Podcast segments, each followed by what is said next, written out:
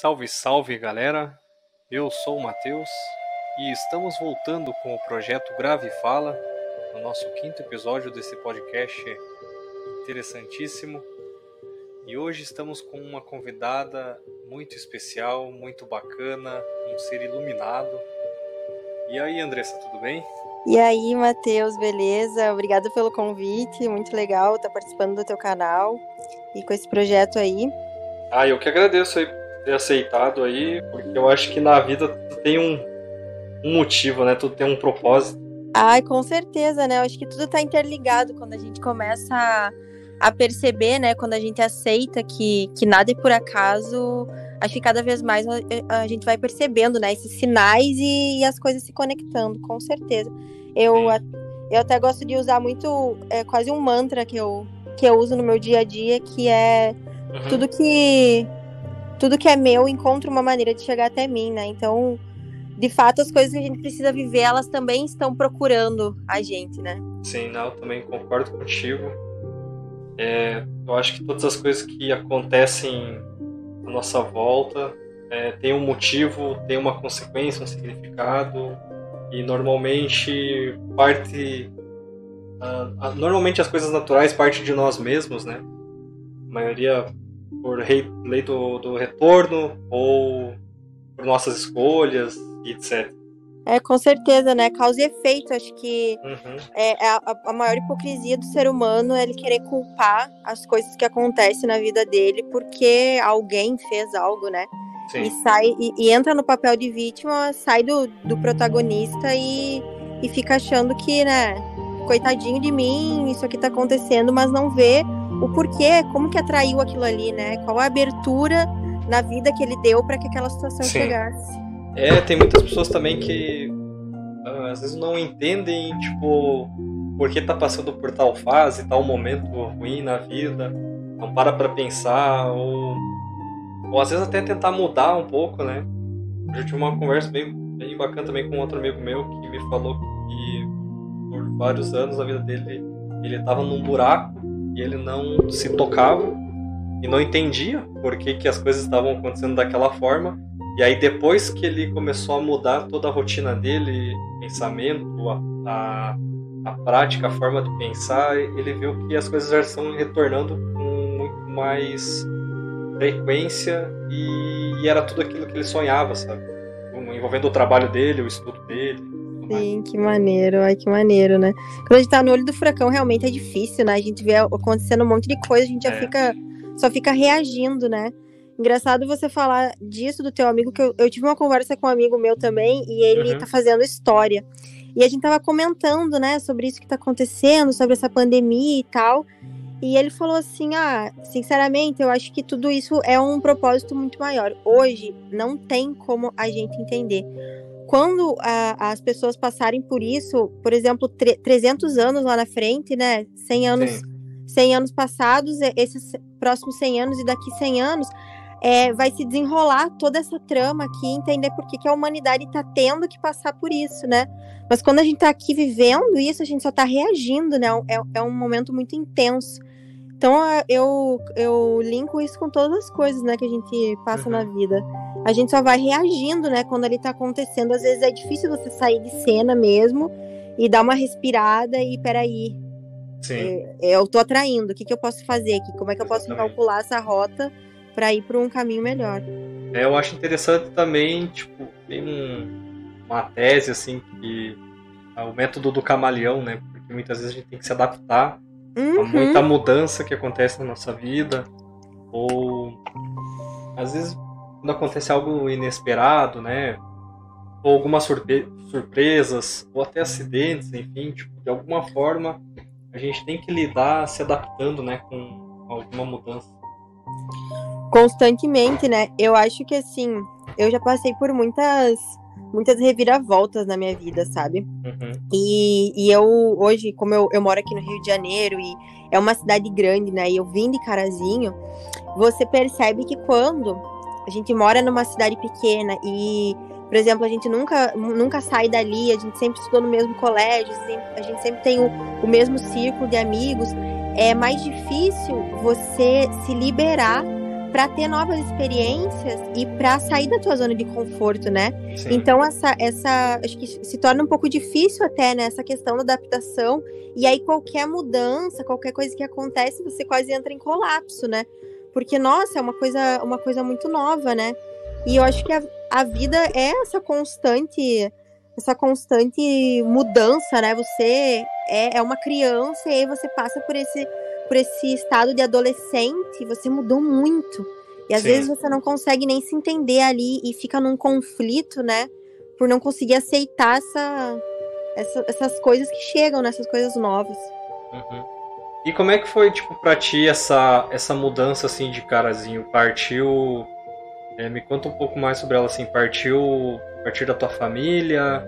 É, ou você mesma quis ir embora? Ou, tipo, foi um, ou foi um convite, assim, de um familiar?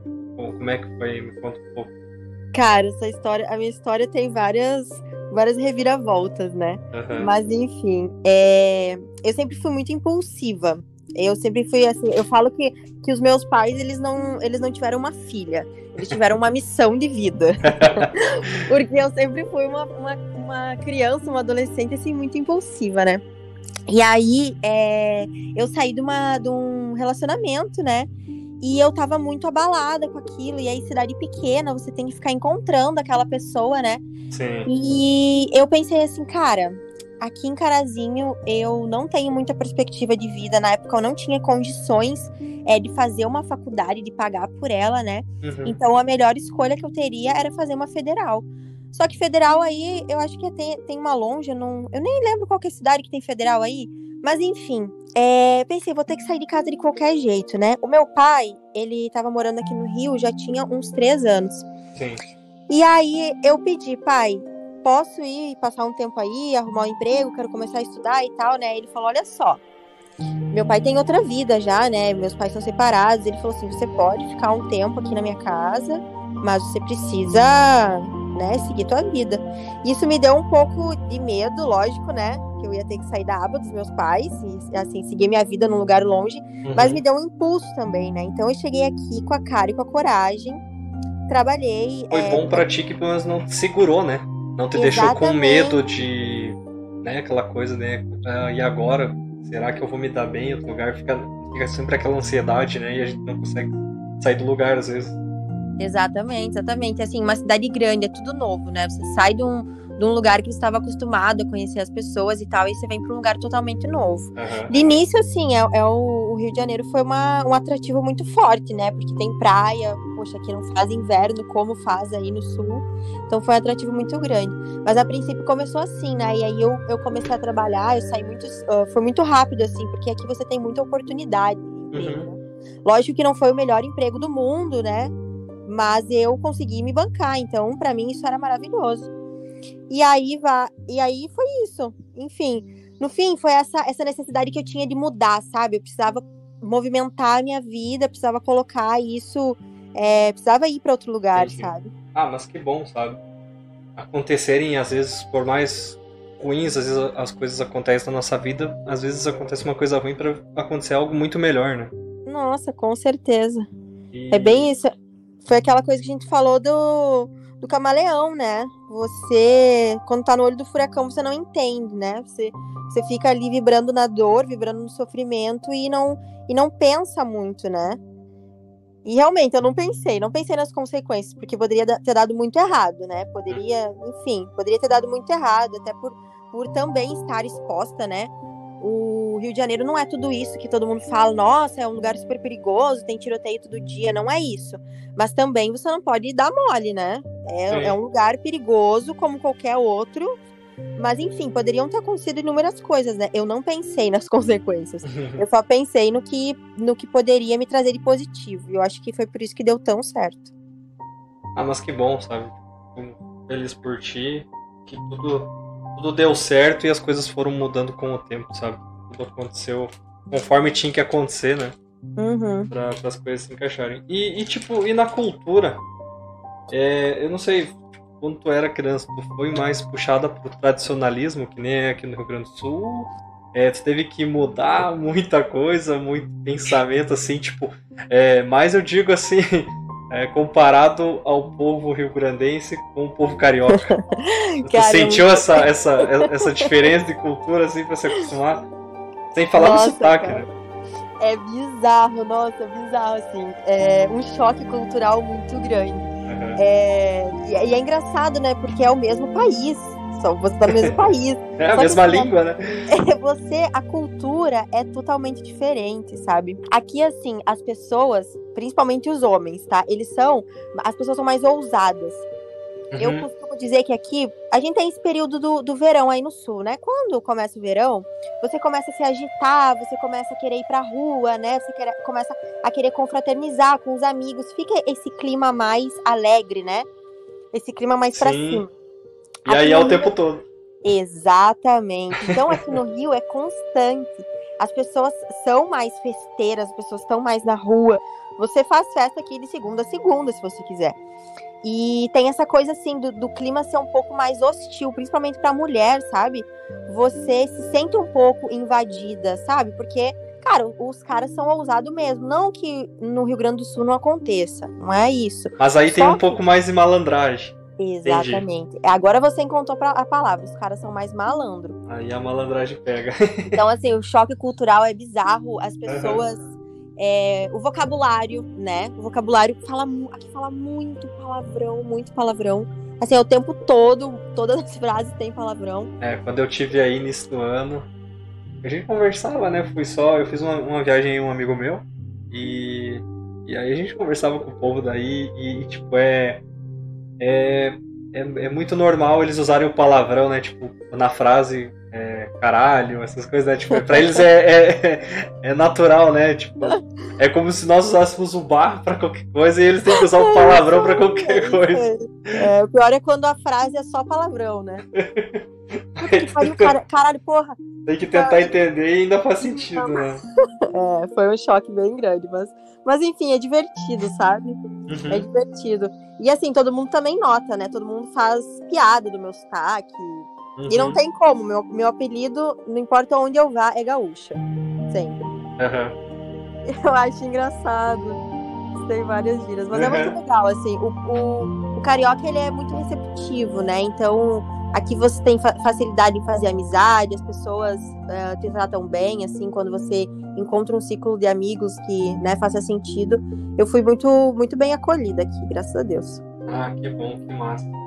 É, eu achei o povo aí bem receptivo, sabe?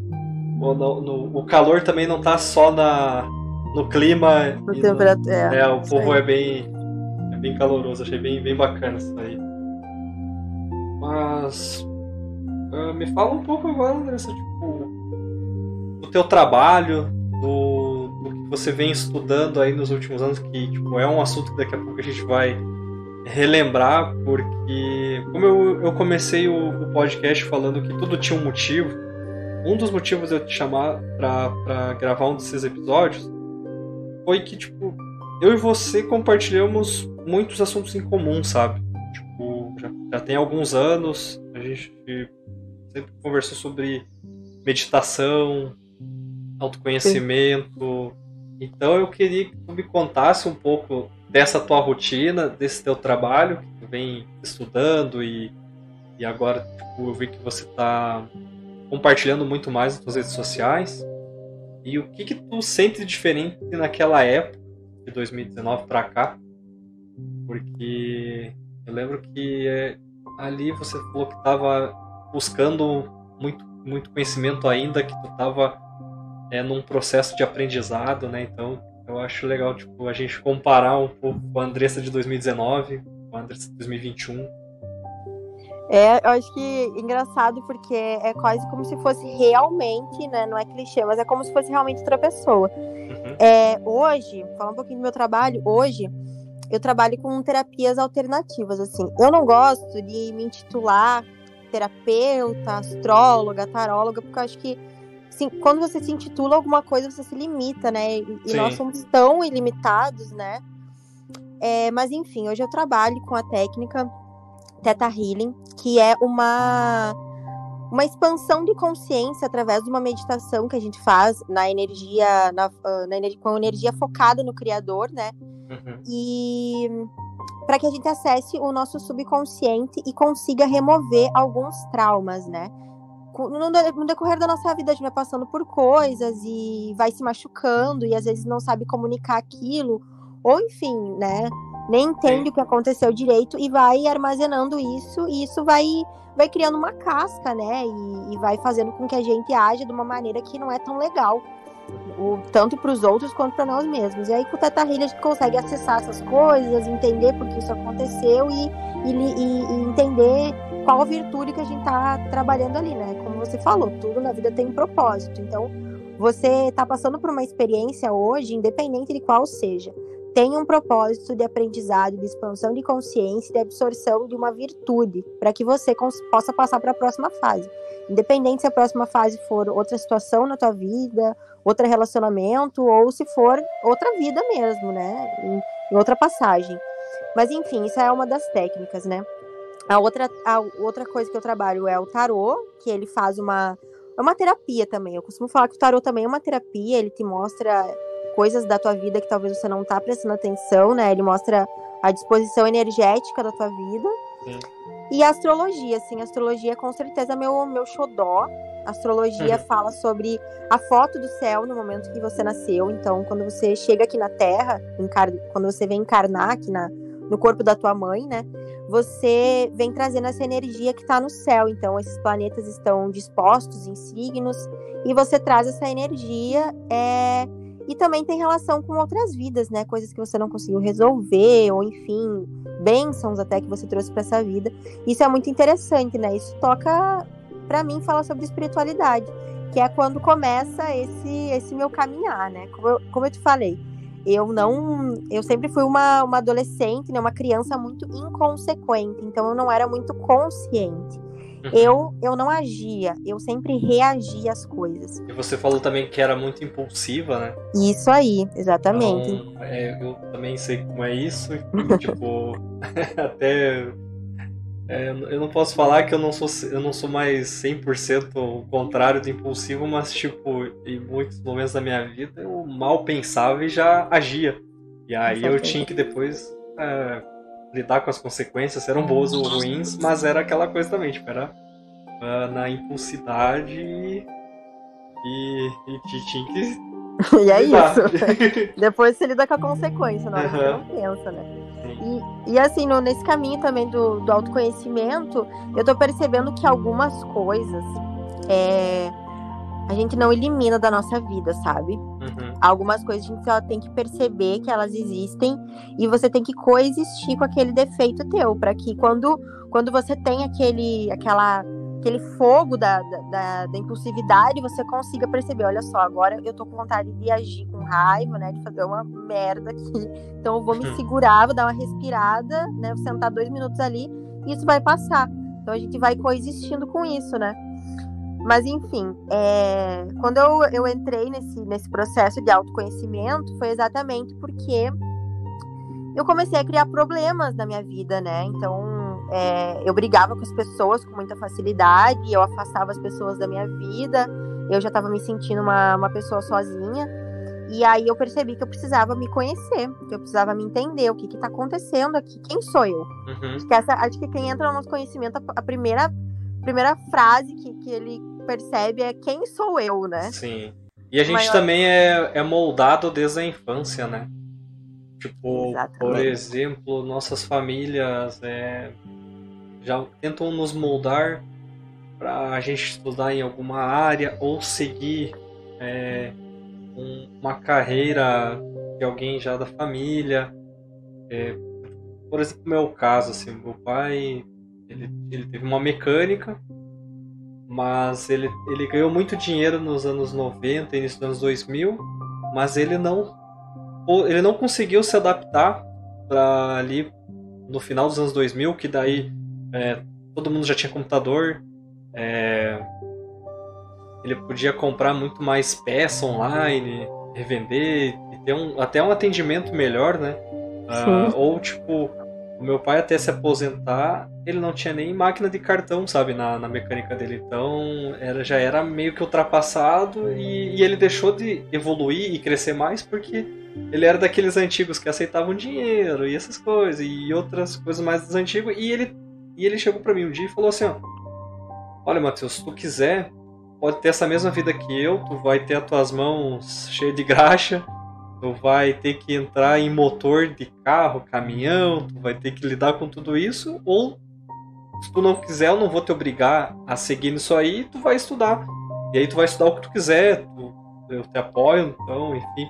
Tipo, Ai, que legal. É, graças a Deus, tipo, eu não precisei é, é, pedir o fornecimento de ajuda financeira do meu pai nos estudos, porque como eu sempre estudei em escola pública, ao mesmo tempo eu, eu consegui bolsa de estudos, então a faculdade que eu, que eu, que eu tô me formando é, tá sendo pago com bolsa, então tipo, tá, tem todo essa, esse processo que é massa, então não, não, precisei investir tanto o dinheiro dele.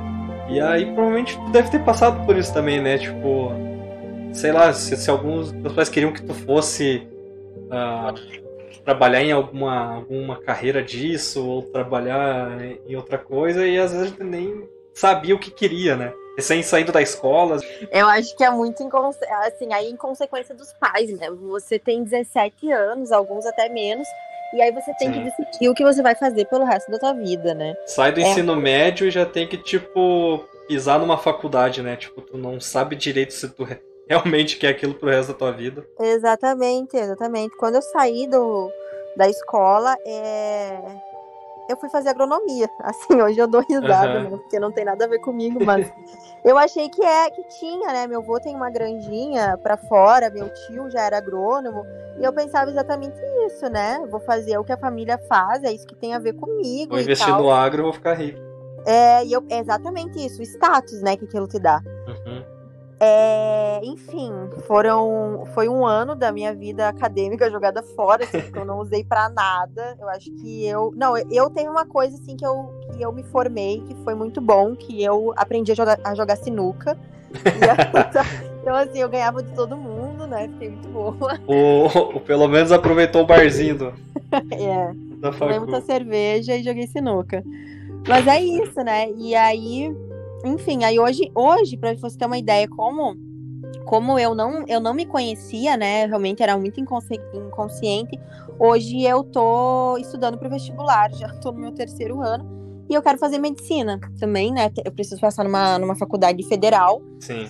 Mas eu tô nesse, nesse processo exatamente pelo autoconhecimento, né? Uhum. E a, a própria espiritualidade. Então, é, eu acho que o que me, o que me baseou, assim, eu, hoje eu, eu tenho uma crença, é a gente sai daquela coisa que os nossos pais nos disseram que, que tinha que, que acreditar, né? Eu venho de uma, de uma igreja católica, né? Fiz crisma, sim, comunhão. Sim, eu também, também. É, e, e aí veio daquela crença que, não julgando quem acredita, mas que é um pouco limitado, né? De você de você às vezes não conseguir pensar por si só que há mais coisas que isso, né? Sim, com certeza. Acho ah, eu venho, tipo, eu, eu escutei muito na minha infância e vários problemas psicológicos era tipo era envolvendo o diabo ou, ou, ou que se tu quisesse é, algo bom na tua vida, tu tinha que fazer simpatias, tinha que fazer orações, tinha que, tipo, é, ou tipo era a consequência de, de algo divino, mas muitas vezes o divino sempre teve dentro de ti, mas infelizmente, pelo menos na a religião presente na minha família não não me falava isso, sabe? Ou nem eles mesmos acreditavam nisso, que era tipo algo dentro de nós mesmos, sabe? Mas sim, é. apenas um, algo externo e superior, né? Tipo, ah, é, hoje eu tô trabalhando bem numa empresa, estou ganhando um pouco melhor, estou bem um pouco melhor de vida, mas foi graças a Deus. Ou tipo, putz, eu tô afundado em dívidas, é, eu tô passando por uma fase complicada, tô desempregado, tô fudido. Só pode ser o diabo que tá interferindo na minha vida. Então eu tenho que ir pra igreja que lá, tipo, eu vou achar a resposta, sabe? Nada contra quem vai à igreja, claro. procurar respostas, é procurar um, uma melhoria em sua vida. Tipo, eu acredito que isso aí é muito bom também é, se a pessoa encontrar um lugar certo, porque infelizmente também tem muita enganação nisso aí. Sim, é verdade. Mas muitos. Olha, eu não vou nem falar muito, eu vou falar 100% das respostas estão sempre dentro de nós, sabe? Sim, com certeza, com certeza. Eu, eu compactuo dessa crença também. Uhum. E acho que o autoconhecimento ele te traz um pouco disso, né? Porque que qual que é a minha, a minha crença fundamental? Que o, nós somos o próprio Deus, né? Para mim, Deus é o próprio universo, então todas as coisas é, são feitas de Deus, né? Nós estamos nele. É, eu até, eu até não, hoje já não, não me refiro, eu não consigo usar tanto essa semântica, sabe, de uhum. Deus. Eu uhum. gosto de, de falar sobre o universo mesmo, sobre é, energia, energia criadora, assim, porque é o que, o que mentalmente faz mais sentido para mim, né? Uhum. Então, eu acredito que, assim, nós somos o próprio Deus, né? O próprio universo experienciando uma unidade.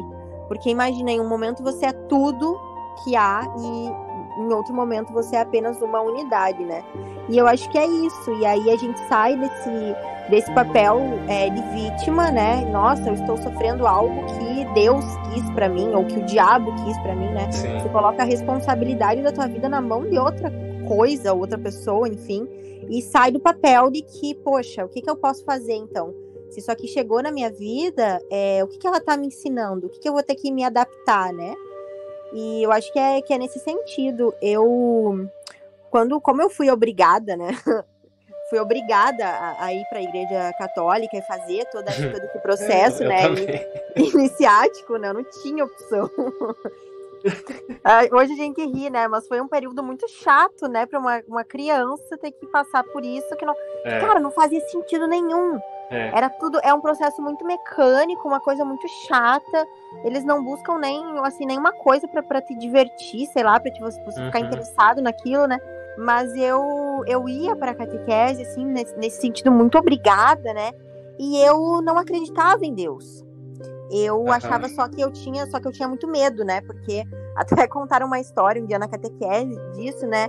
E os colegas, as, as pessoas uh, uh, questionando, né? E aí eu quando você é adolescente, você gosta de dar uma cutucadinha no professor, né? Não tem como não. A rebeldia fala mais alto. É, então muitos dos nossos colegas, eles iam para catequese e começavam a perguntar, né, para as professoras e tal. Uhum. Sempre eram pessoas mais de idade. E aí questionavam, assim, essa intervenção de Deus, e o que, que é Deus, mas como assim? E Jesus, e isso e aquilo, né? E aí uma, uma das professoras contou uma história de que uma garota foi na, na igreja e não acreditou na, na, na Eucaristia, né? Na hóstia, na hóstia. E colocou a hóstia no bolso. E nisso a hóstia começou a sangrar, porque é o corpo de Deus, né? Caralho. E aquilo me deu um medo, um pavor. E eu pensei assim, meu Deus, se eu não acreditar. O padre Guino vai me bater. não, o diabo vai me buscar. Certeza. Eu pensava nisso, né? Então, por muito tempo eu não acreditei. Eu temi. Uhum. Né? E acho que quando Entendi. você teme alguma coisa, você não, não se dá o trabalho de entender aquilo, enfim, né? E aí eu, eu me, me vi nisso, né? Depois que saí da catequese, eu, eu comecei a pensar, nossa, mas eu não, eu não acredito em Deus, eu não acredito né, nessa história de Jesus. Eu não acredito nisso. É que quando a gente é adolescente, a gente é muito do óbvio, né? Tipo, é, tipo, nossa, eu tento falar com Deus e ele não me responde. Eu Isso tento aí. ver Deus ele não aparece. Então Isso ele aí. não existe se eu não tô vendo, se, se, ele não tá falando comigo. Isso aí. Então... E eu, exatamente isso. Eu tive uma, uma adolescência, uma, uma infância também um pouco conturbada, porque meus pais se separavam muito, assim. E eu sempre fui uma. Eu, eu sou muito emocional, né? Por isso uhum. a impulsividade. E eu sempre fui muito emocional. Então eu, eu cresci é muito triste, né? Com essa coisa muito. Enfim, minha família ficou se separando por muitas vezes, então eu sofria muito com isso. Então eu, eu não acreditava em Deus, eu não acreditava que as pessoas foram feitas para ser felizes, esse tipo de crença, né? E aí, enfim, eu, eu me vi numa, num processo bem depressivo mesmo. E a minha avó tinha começado a ir numa igreja evangélica. Uhum. E aí ela me convidava, me convidava para ir na igreja, e até que um dia eu aceitei. E aí, realmente, eu vi a minha vida começando a mudar. Eu, eu me, não a minha própria vida, mas eu mesma. Então eu comecei a me sentir bem lá. E foi a primeira vez que eu tive certeza que Deus existe. Porque eu tive, eu tive sensação, né? Arrepio e a emoção e, e insights da, de algo falando na tua cabeça, não uma voz, né? Sim. Mas uma ideia que você não tinha ali antes. Então, enfim, eu, eu entendi que existia realmente algo a mais na vida na, na igreja evangélica. Então, assim, eu acredito que a palavra em si, né, você frequentar um lugar, é bom porque você tem níveis de consciência. E para o nível de consciência que eu tinha ali, o necessário para que eu, eu expandisse a minha consciência era passar por aquele processo, era ouvir a palavra e ver como a Bíblia ela foi estruturada e, e, colocada uma coisa tão antiga é ainda colocada na nossa no nosso dia a dia hoje, né? Então assim ele tem um propósito, sabe? Claro, claro que ele foi deturpado, lógico, né? Com, enfim, por causa do, do, que as pessoas querem dinheiro, as pessoas querem poder, né? Então elas fazem qualquer coisa pelo poder. Exato. Lógico que isso, que isso foi manipulado, né? Mas o meu processo começou aí. Ah, e aí bacana. foi bem legal. Uhum. E aí, uhum. enfim, continuei nisso, só que eu também comecei a estudar sobre física quântica, né? E aí, quando você começa Foi a estudar, na mesma época? Foi, foi um pouquinho depois, assim, ainda fiquei frequentando a igreja, uhum. aí fui me afastando, né? Porque quando você frequenta um, uma instituição, ela te exige algumas coisas, né? E aí, nessas exigências, você, se você acredita nelas, você começa a se achar uma pessoa demônio, né? Uhum. Como assim? Como eu gosto de, de, de em festas e beber? Como é que eu gosto de, né, de, de me divertir com, com, os meus, com as minhas amigas, com meus amigos, se isso não é de Deus? Tu né? julga bastante, tô fazendo muita coisa errada. Exatamente. Então você começa a passar por um processo que o que acontece? Um adolescente, ele vai escolher o que é novo, ele não vai ficar com a igreja, digamos, né? Ele é. vai para a vida. Então eu comecei a me questionar muito. E com isso, é, comecei a ter, a, a ter esses processos de expansão de consciência, de percepção da realidade de uma maneira diferente, né? Uhum. E aí foi quando eu comecei a estudar mesmo física quântica e esses outros processos. Ou seja, eu entendi na prática que você realmente é, atrai o que você é, você atrai o que você vibra, né? Vibrações são os nossos sentimentos. E aí, aí foi onde foi a grande virada de chave na minha vida que foi aí em 2000 e, 2000 na verdade foi em 2018 que eu vim para cá para o Rio é, final de 2017 aí tive essa liberdade né? Tive a minha casa fui morar sozinha então eu tinha mais mais liberdade para fazer outras coisas né? E tinha assim e escolher outros vai... caminhos também né? É e quando você mora sozinho você você não segue mais aquelas coisas por exemplo meio dia teus pais estão almoçando eles ligam a TV você está fazendo aquilo né você cria uma rotina que é só tua quando uhum. você mora sozinho, né? Você decide a hora que você vai comer, a hora que é... você vai fazer as suas coisas. O que você vai assistir ao meio-dia, esse tipo de coisa, uhum. né? Então eu comecei a, a me interessar muito por isso e comecei a viver isso muito na prática, né?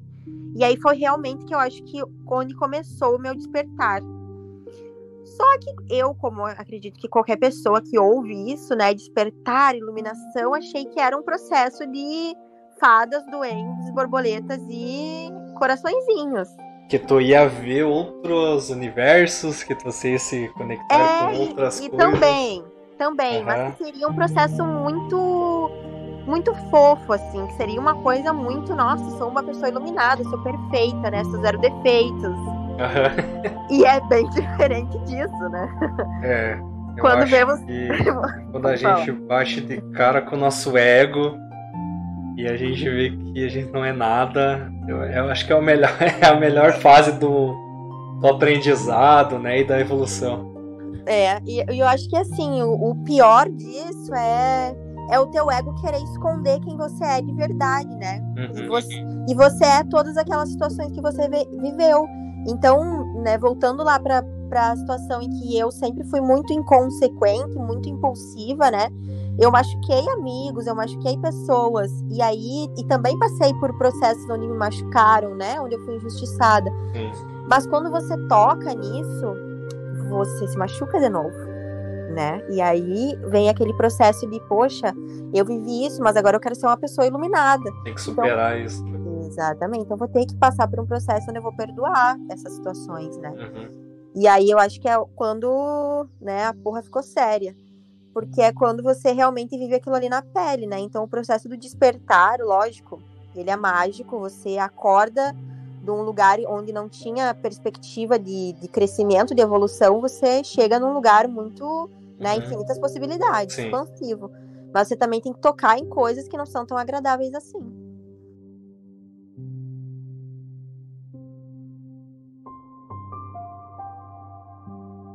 Eu acho que assim, a, o espiritismo das, das religiões, né, é o que mais faz sentido para mim, porque você tem, você, você reconhece que há energias, né?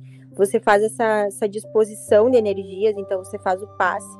O passe é como o reiki, né? Acho que o reiki é, hoje é uma, uma das técnicas mais famosas aí das terapias alternativas. E ele é como o reiki. Então, o que é o reiki? Ele vai energizando os teus campos. Você tem sete campos de energias no teu corpo, né? Que eles comandam uma glândula. E essa glândula é, determina funções de vários órgãos do teu corpo. Então são sete, desde o topo da cabeça até o, a ponta da coluna. Uhum. E aí você vai energizando esses chakras e tirando uma energia densa que possa, que possa ter ali, né? E desobstruindo o teu corpo físico, né? Então, por exemplo, às vezes você tá com uma dor de garganta, e aí essa, assim, é uma das minhas crenças fundamentais, porque você tá com uma dor de garganta, só que se você para e pensa como é que foram esses teus últimos dias, quais foram as coisas que você deixou de falar, que você não, não conseguiu se fazer entender, ou enfim, talvez você tenha tratado uma pessoa mal, falou coisas para ela de uma maneira grosseira, né? Tudo que passa pela garganta é, e não foi bom, ou você não conseguiu tirar aquilo ali dali, vai causar uma obstrução, né? Uhum. Então você começa a linkar todas as suas doenças, todas as coisas que você está sentindo no teu corpo com uma coisa além. Então, além do teu emocional, ele também é espiritual. E eu acho que o espiritismo ele vai, ele vai sanando o teu corpo, né, de dentro para fora, colocando essa energia. Então a, a, pessoa pega a energia do todo, né, a energia rei que fala e passa através do ki dela, através das mãos para você. Isso também faz muito sentido para mim. É, meu, meu pai, ele foi por muito tempo pai de santo. Então, hum. na minha casa, na minha casa nós tínhamos um centro, né? Não era um centro espírita, mas uma vez por semana ele recebia pessoas ali hum, como forma de caridade e atendia elas, né? Então tu já tinha essa conexão mais também? Eu já tá? tive, isso, já tive essa conexão. Só que foi um período em que, enfim, aconteceram muitas questões familiares ali, né? Então foi foi uma uhum. religião que eu realmente bloqueei, não hoje, né? Mas naquela época eu bloqueei, então não, não era uma opção para mim quando eu era adolescente. Mas hoje eu, eu me linko muito mais ao espiritismo do que qualquer outra religião, apesar de não ter religião, não sigo religião nenhuma, apenas a crença, né, no, no eu superior, no, no universo, no próprio Deus. E eu acho que, enfim, eu acho que esse contato com a espiritualidade, ele ele nos, nos desperta, né, para esse propósito. O que, que a gente está fazendo aqui? Será, que, será, será mesmo que a gente veio aqui acumular carro, casa? É, será que a gente veio aqui comprar roupa, sei lá, trabalhar numa multinacional e. Ou se só nascemos à toa, né? Tipo, só é, nós somos uma continuidade de uma reprodução, ou se realmente a gente tem um, um motivo. Um, é. Será que a gente tá aqui só pra pagar boleto, tarefa, né? É. Dar o dízimo? Como é que é isso? Porque na igreja seria isso, né? Sim. Você tá aqui contemplando a obra, você tem que dar o dízimo. Então, Sim. assim, eu, eu assim, hoje eu tenho uma, uma visão, assim, eu tô nesse processo, né? Matheus, eu acho que o autoconhecimento em si, ele não é uma. Ele não chega em lugar nenhum, né? Você é uma jornada que você escolhe. Parte de né? É, você escolhe tocar em coisas, você escolhe, escolhe entender coisas ao invés é. de apenas aceitar que a vida é assim, pronto, né? Mas eu acredito muito também nesse, nesse princípio do, do, autoconhecimento e tipo do, da autolibertação, quanto a gente permite desacreditar em muitas coisas, né? Que foi o nosso caso de ah, se não fosse lá na adolescência a gente ter sido ateu, muita coisa a gente não tinha vivenciado, a gente já seguiu o mesmo padrão de, de crença em Deus, de crença em religiões. Com é, E na católica, ou talvez tenha mudado e uma outra. E assim, tipo, nossa, eu sou tipo, muito grato a mim mesmo pelas minhas escolhas, por mais que algumas foram erradas, difíceis, uh, mas assim, todo o processo que eu passei para chegar até hoje, se eu não tivesse desacreditado em muita coisa, não teria vivenciado metade, sabe? Tipo, é... Você se permitiu, né? Uhum, exatamente. Tipo, a gente.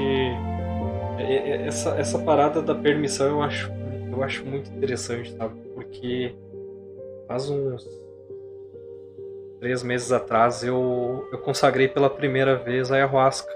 Nossa, que legal! E eu senti isso, é, todo esse processo do, do, chá, sabe, da medicina, no momento que eu me permiti, sabe? Quando é, uma amiga minha me mandou um link, falou, ó, oh, vai ter em Passo Fundo, dia tal, tal. Quando eu olhei, eu pensei, é isso aí que eu quero. Tipo, é, é essa oportunidade que eu quero ter, que eu quero me dar. Então ali quando eu me permiti, ali começou a mudar as coisas, sabe?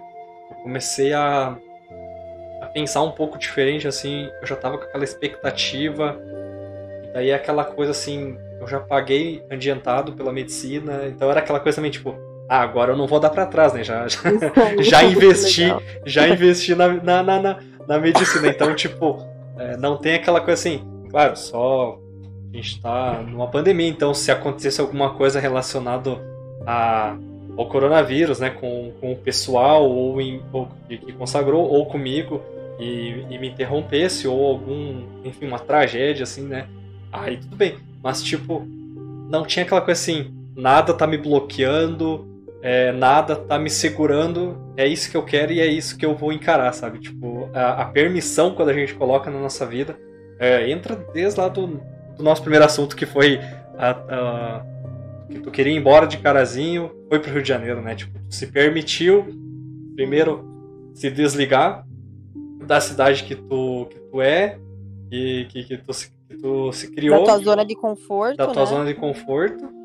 E, e morar numa capital, num, numa outra cultura, num outro estado, num outro sotaque, é, outra é, outra cultura totalmente diferente, né? Então, tipo, pra mim foi a mesma coisa quando eu me permiti, tipo, é isso aí que eu quero.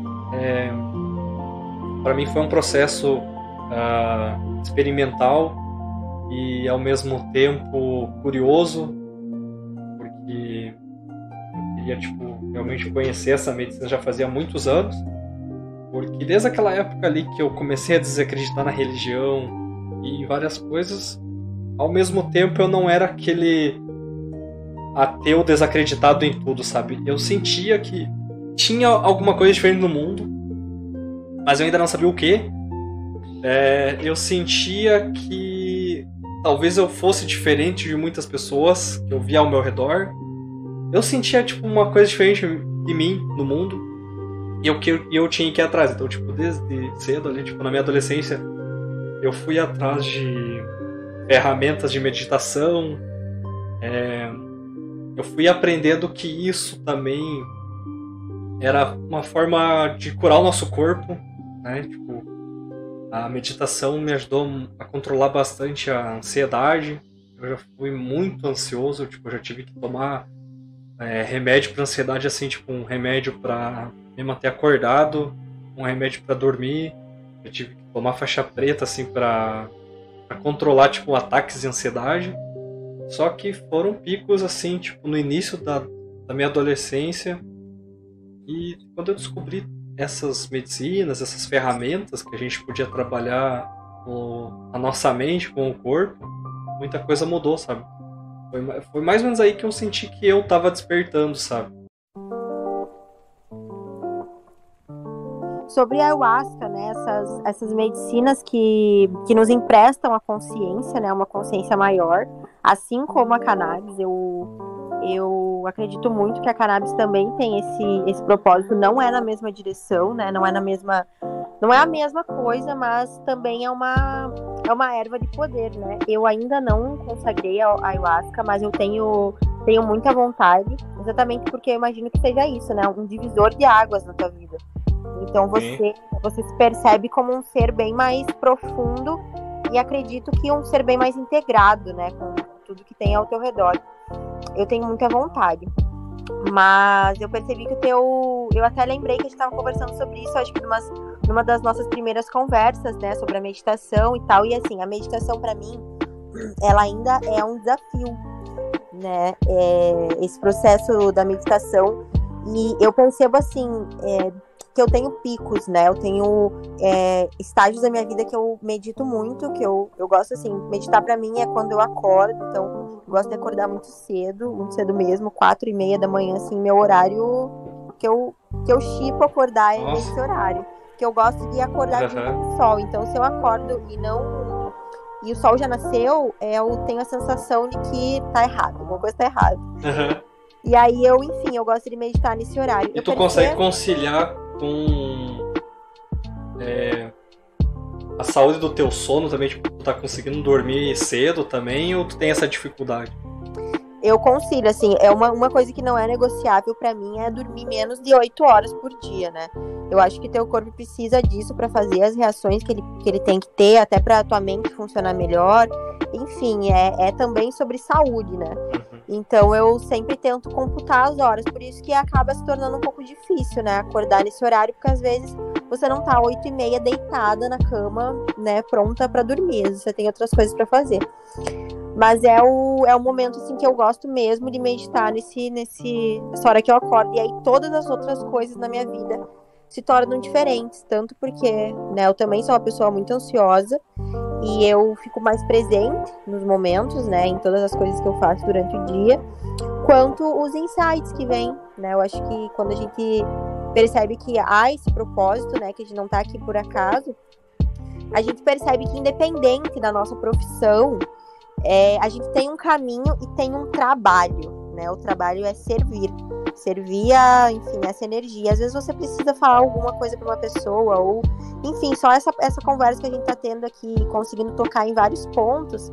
Nós dois estamos nos ajudando, né? Porque eu compartilho as minhas, as minhas experiências com você, você recebe, né? O que, que é a comunicação? A comunicação é uma conexão, porque eu tenho algo na minha mente, né?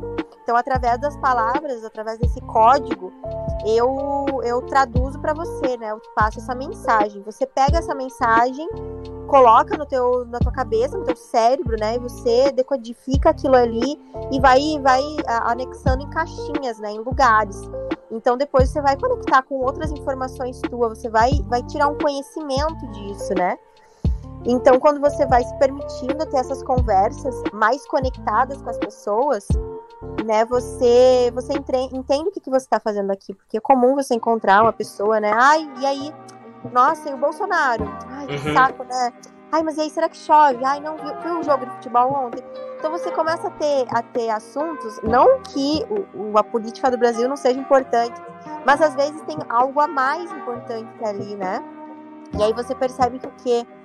Não adianta só você prestar atenção no que acontece no externo e esquecer o que está acontecendo aqui dentro, né? Essa conexão com o teu corpo é muito importante, porque teu corpo é você. Então você tem sensações, você tem pensamentos, você tem emoções, né, que estão guardadas aí. Sim. Você vem tendo e às vezes você não acessa, você não tem esse conhecimento, né? E aí, beleza? Eu te agradeço muito por estar ouvindo esse podcast até aqui. Eu tive que dividir esse episódio em duas partes, pois a conversa ficou tão legal que durou quase três horas. Então, se você gostou desse episódio, segue na parte 2. Valeu aí!